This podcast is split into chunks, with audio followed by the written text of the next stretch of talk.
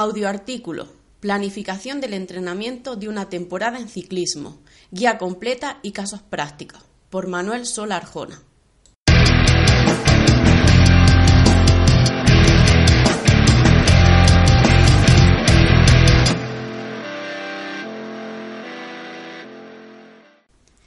La planificación del entrenamiento en ciclismo consiste en dotar a nuestro entrenamiento de un sentido lógico que permita superponer las adaptaciones de todos los tipos de entrenamientos que vamos a realizar, consiguiendo nuestro pico máximo de forma en las carreras que nos marcamos como objetivo y hacer estos picos de forma lo más altos y duraderos posibles. La periodización es el plan maestro a partir del cual debe pivotar el sentido del resto de nuestras sesiones de entrenamiento. Es nuestra brújula para no perdernos con todas las adversidades y variaciones que presenta una temporada. Lesiones, diferentes estados de ánimo, caídas, estrés personal y laboral, días de malas sesiones, fatiga, carreras, etc. Y la verdad es que a los ciclistas no nos gusta mucho planificar el entrenamiento.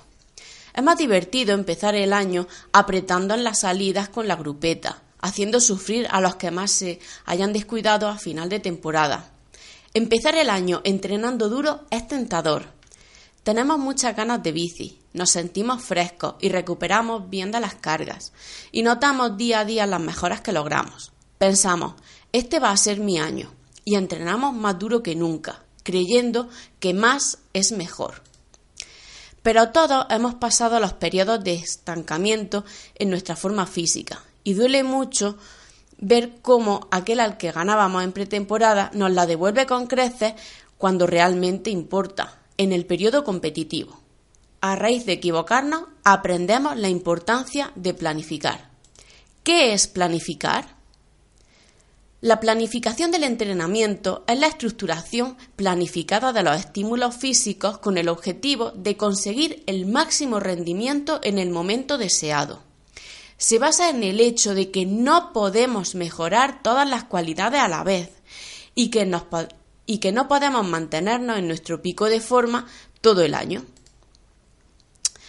Podemos hablar de planificación a corto plazo, microciclos, medio plazo, mesociclos y largo plazo, lacrociclos.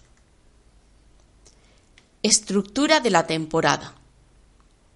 Normalmente una temporada coincide con un macrociclo. Este macrociclo se divide en diferentes fases, llamadas mesociclos. Estos, a su vez, se dividen en microciclos, de una duración aproximada de una semana. En la planificación tradicional, el macrociclo se divide en tres periodos. Fase preparatoria, fase competitiva y transición. A su vez, también se divide la fase preparatoria en fase general y fase específica, y la fase competitiva en precompetitiva y competitiva. El periodo preparatorio general se conoce como pretemporada se busca un trabajo de las cualidades físicas que no desarrollamos durante la temporada, como puede ser la fuerza máxima, el equilibrio y la prevención de lesiones. También se busca mantener un buen nivel aeróbico y desconectar mentalmente de la tensión del resto del año. Para ello se realizan actividades poco específicas, como otros deportes. En el caso del ciclismo se practica senderismo, natación, gimnasio, carrera a pie y por supuesto mountain bike y bicicleta de carretera, pero de forma poco estructurada y sin intensidad. El periodo preparatorio específico se conoce como periodo de base. El objetivo es crear una fuerte resistencia aeróbica sobre la que poder desarrollar más adelante la alta intensidad y la capacidad anaeróbica a la vez que se sigue haciendo hincapié en la mejora de la fuerza máxima. Entre las adaptaciones más importantes que podemos conseguir están el aumento del número y funcionalidad de las mitocondrias, la capilarización muscular, el aumento de los depósitos de glucógeno, etc. Los entrenamientos suelen ser largos, pero de baja intensidad y con bloques de trabajo a intensidades superiores al umbral aeróbico, pero menores al anaeróbico. Cuanto menos tiempo tenga el deportista en cuestión para entrenar, más porcentaje de tiempo por encima del umbral aeróbico se debería trabajar. El periodo precompetitivo se conoce popularmente de diversas formas. A mí me gusta llamarlo periodo de crecimiento o intensidad, ya que es el que nos llevará desde la base hasta el pico de forma. En este periodo se aumenta mucho la intensidad, en especial el tiempo pasado por encima del umbral anaeróbico, mientras que el volumen también sigue siendo alto. Es el periodo de mayor polarización del entrenamiento, se suelen alternar días de series por encima del umbral anaeróbico con largas sesiones de fondo y entrenamientos de recuperación o descanso.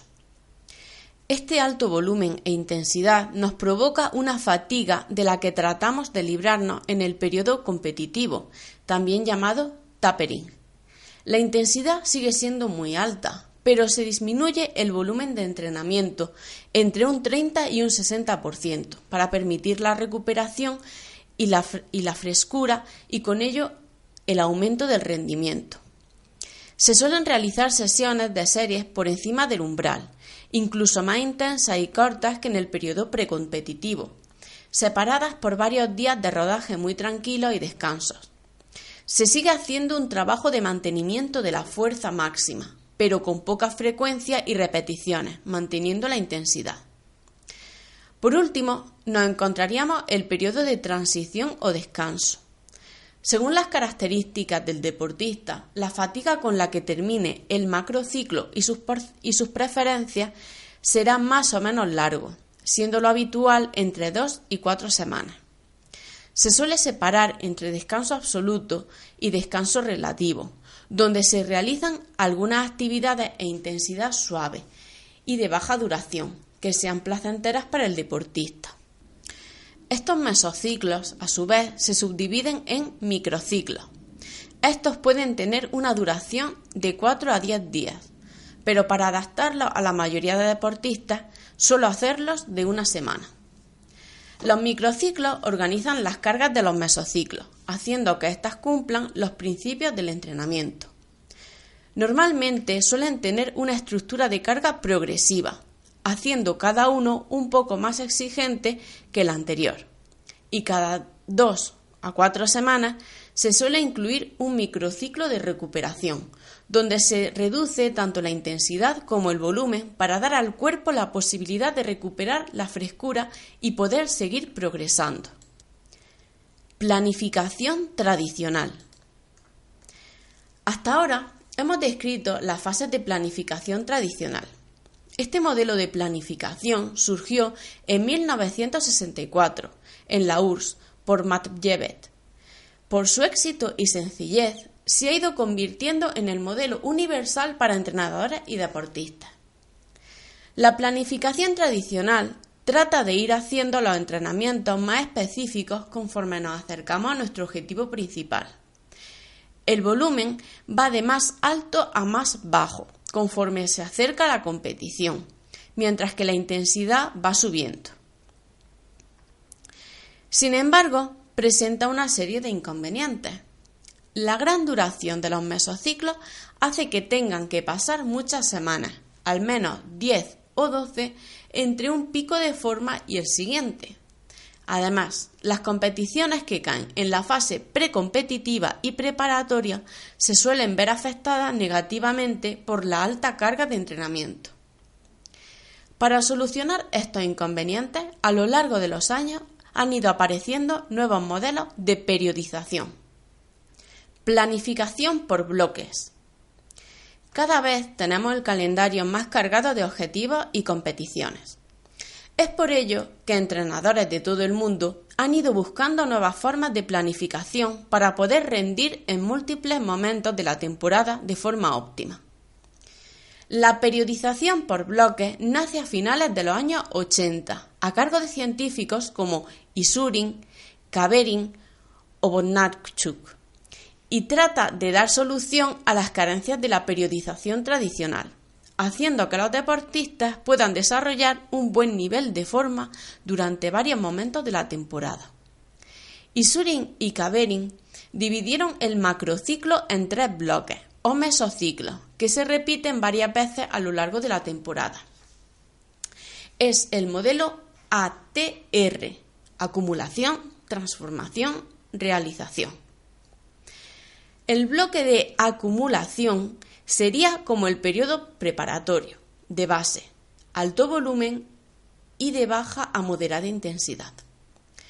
El bloque de transformación sería como el periodo de intensidad o precompetitivo, con un alto volumen y alta intensidad. El bloque de realización sería similar al periodo de tapering o competitivo. Se caracteriza por una disminución drástica del volumen mientras se mantiene la intensidad. Además de estos tres mesociclos, el macrociclo debe incluir los mesociclos de pretemporada, preparatorio no específico y el periodo de reposo. Cada uno de los mesociclos ATR se asemeja a una planificación tradicional en miniatura, con una duración total de entre, 4 y 12 semanas. En el siguiente gráfico se aprecia que cada columna es un microciclo, una semana. Las estrellas son competiciones importantes para nuestros deportistas. Podemos ver cómo la temporada se divide, en este caso, en seis mesociclos o bloques, que a su vez se conforman con más o menos microciclos de cada tipo. La lógica y los principios del entrenamiento nos dicen que los mesociclos deben incluir al principio un mayor número de microciclos de base e ir evolucionando hacia más cantidad de trabajo de intensidad conforme aumenta la forma física del deportista. La secuenciación de los bloques dentro del plan de entrenamiento hace posible la superposición de los beneficios de cada bloque. Esto se produce porque las adaptaciones periféricas, musculares y enzimáticas tardan mucho más en desaparecer que las adaptaciones centrales, cardiovasculares. Psicológicamente, realizar varias fases competitivas durante la temporada permite que el deportista se adapte mejor a la presión competitiva y pueda practicar más a menudo las técnicas mentales propias de la competición. ¿Qué dice la ciencia? La planificación por bloques ha demostrado científicamente resultados positivos en el rendimiento con multitud de estudios. Por ejemplo, un estudio de Ronstadt publicado en 2014 comprobó que la realización de un bloque de una semana de cinco sesiones de alta intensidad más tres semanas con solamente una sesión de alta intensidad pone más en forma que cuatro semanas realizando dos sesiones de alta intensidad en cada una, aunque el total de sesiones de alta intensidad sea el mismo. Estos son los resultados de la investigación después de repetir el ciclo tres veces, un total de 12 semanas.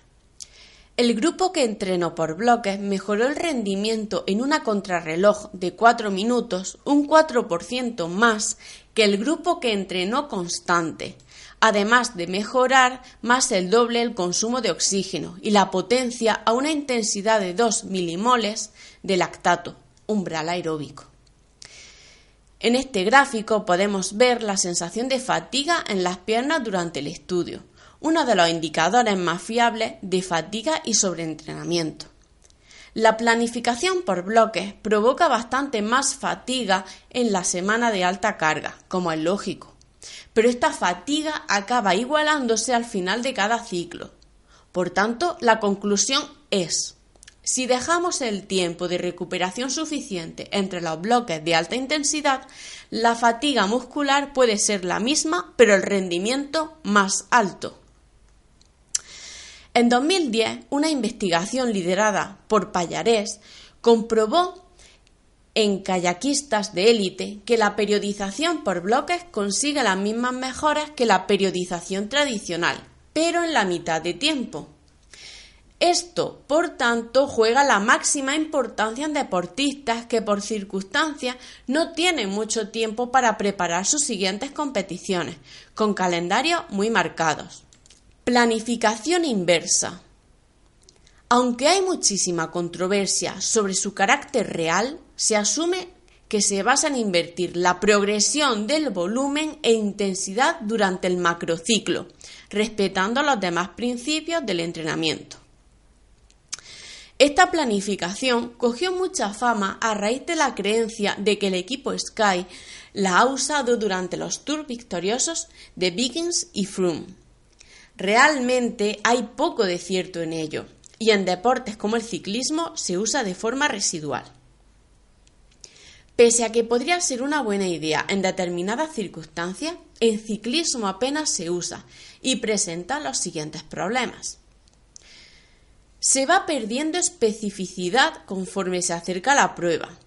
Excepto para corredores de ultrarresistencia, no tiene sentido. Las adaptaciones cardiovasculares que solo se consiguen con el trabajo de alta intensidad duran poco tiempo una vez que se dejan de estimular, por lo que el deportista las perdería antes del día de la competición. Esto hace que la planificación invertida sea una mala idea para deportes de resistencia, excepto para ultradistancias. Conclusión personal. No hay un modelo de planificación, periodización mejor que otro de antemano.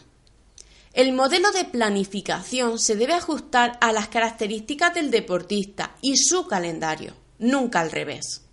Conforme más cargado de objetivos esté el calendario del deportista, más importancia tendrá la periodización por bloques. Estos dos modelos, tradicional y bloques, no son excluyentes. Se puede hacer una parte de la temporada según el modelo tradicional y luego pasar a hacer el resto mediante bloques. En el próximo apartado veremos ejemplos de cómo implementar los dos modelos en una misma temporada. Personalmente utilizo los mismos mesociclos en la periodización tradicional y bloques, para evitar malentendidos con tanta nomenclatura diferente. El bloque de acumulación lo llamaremos como base y el bloque de transformación como crecimiento y el bloque de realización como tapering. Casos prácticos de periodización. Vamos a ver casos prácticos reales. Máster 40 carretera. Aquí podemos ver la periodización de un Máster 40 andaluz en la temporada 2017. Empezamos la temporada con un primer bloque bastante tradicional al terminar la, la pretemporada, aprovechando el invierno para trabajar la base sin prisa y un primer mesociclo competitivo durante la Interclub del Mar Menor, que utilizamos simplemente para mejorar la forma física, sin ser un objetivo. El segundo bloque nos llevará a coger el pico de forma durante las Copas de España y la Vuelta a Motril. No llegaremos al 100%, puesto que queremos mantener un buen nivel durante cuatro semanas, pero sí un muy buen nivel. Para ello tenemos que sacrificar el rendimiento en la Copa de España de Zaragoza y Cártama. Los siguientes bloques son todos muy seguidos, buscando un alto nivel en Río Tinto, Escorial, Quebrantahueso y Sierra Nevada Límite. El nivel de forma ya es muy alto y se van alternando mis microciclos de alta intensidad y otros de tapering y cargas más bajas para recuperar y preparar las competiciones importantes. Tras esto, podemos tomarnos 15 días de recuperación por vacaciones y realizar de forma más pausada el final de temporada. Realizamos un segundo periodo largo de base antes de competir en membrilla, como preparación para buscar el pico de forma en el Campeonato de España y la última prueba del año, Salobreña. Élite carretera. Aquí tenemos el ejemplo de un ciclista de, categoría élite nacional de carretera. Marcamos los objetivos en las pruebas más exigentes de la Copa de España. Aizondo, Valenciaga, Torredón Jimeno y Legazpi. Así como en la Vuelta a Navarra, Campeonato de España, Vuelta a Zamora, León y Vuelta a Galicia. Volvemos a empezar con un primer mesociclo tradicional acumulando una buena base y tres semanas de intensidad para hacer el primer ciclo de forma en Aitzondo. Las semanas de Don Benito y Guerrita son de carga. Tenemos que sacrificar un poco estas competiciones, ya que no se pueden hacer varios microciclos seguidos de tapering si queremos seguir progresando. Tras Aitzondo, un segundo bloque de apenas tres semanas que culmina en Valenciaga, donde el nivel de forma debe ser aún más alto. A partir de aquí se alternan microciclos de intensidad con microciclos de tapering para reducir la fatiga y competir con frescura. Esto hace que el nivel de forma se mantenga alto durante todo el mes, terminando la Copa de España con garantías. El cuarto bloque termina en Navarra, donde el estado de forma no puede ser máximo tras haber hecho un microciclo de recuperación tres semanas antes. Y el quinto que nos lleva a los objetivos principales del año, campeonatos, Zamora y León. Tras esto, un segundo microciclo de recuperación y se vuelve a un bloque más largo y tradicional para preparar las vueltas de final de año, recuperando de los esfuerzos de los meses anteriores. Alejandro Valverde. Vamos ahora a intentar diseccionar la planificación de dos deportistas muy conocidos por todos. Empezaremos por uno de los mejores de la historia, tanto dentro como fuera de la bici, Alejandro Valverde podemos ver cómo tras un mesociclo de base de seis semanas comenzaría con un periodo de tres bloques consecutivos, buscando un buen rendimiento en Andalucía, París, Niza y las clásicas de Ardenas. Después de las clásicas, la periodización se volvería más tradicional para preparar el Tour de Francia, tras una semana de merecido descanso. Tras el tour volvería a la planificación por bloques, pero de forma muy reducida, ya que en breve empieza la vuelta y es necesario dejar al menos una semana de recuperación después del tour. Terminaría el año con alternancia de microciclos de competición y de recuperación. La forma física es alta tras tantas competiciones y simplemente sería necesario entrenar de forma ligera con algunas series cortas y explosivas para mantener el estado de forma y ganar frescura. Peter Sagan. En el caso del campeón del mundo, los objetivos clave de 2017 fueron en marzo y abril. San Remo, Flandes, Roubaix, el Tour de Francia y el Mundial. Como prácticamente hasta febrero no empieza el calendario, puede realizar un primer bloque más parecido a la periodización tradicional, con seis semanas de base, tres de crecimiento y una de recuperación tapering. Después, un segundo bloque de trabajo con mucha más importancia de la alta intensidad, para conseguir un máximo pico de forma en las clásicas de adoquín. Normalmente, la semana previa a San Remo se sacrificaría un poco, aunque se llegue un pelín cansado a la clasicísima, para poder estar al máximo dos semanas después en Flandes y el infierno del norte. Tras estas clásicas se realizaría un microciclo de descanso y ya se sigue una periodización más tradicional hasta, hasta el Tour de Francia. Otra opción sería seguir trabajando por bloques, buscando un buen nivel en mayo o junio, California o Suiza. Tras el Tour, una o dos semanas de recuperación y un último bloque de cara al Mundial. Por supuesto, solamente podemos tratar de adivinar las planificaciones de corredores profesionales como Valverde y Sagan, pero serán muy parecidas a esto. En estos dos ejemplos, ambos ganan durante todo el año, pero eso no quiere decir que estén todo el año al máximo de forma.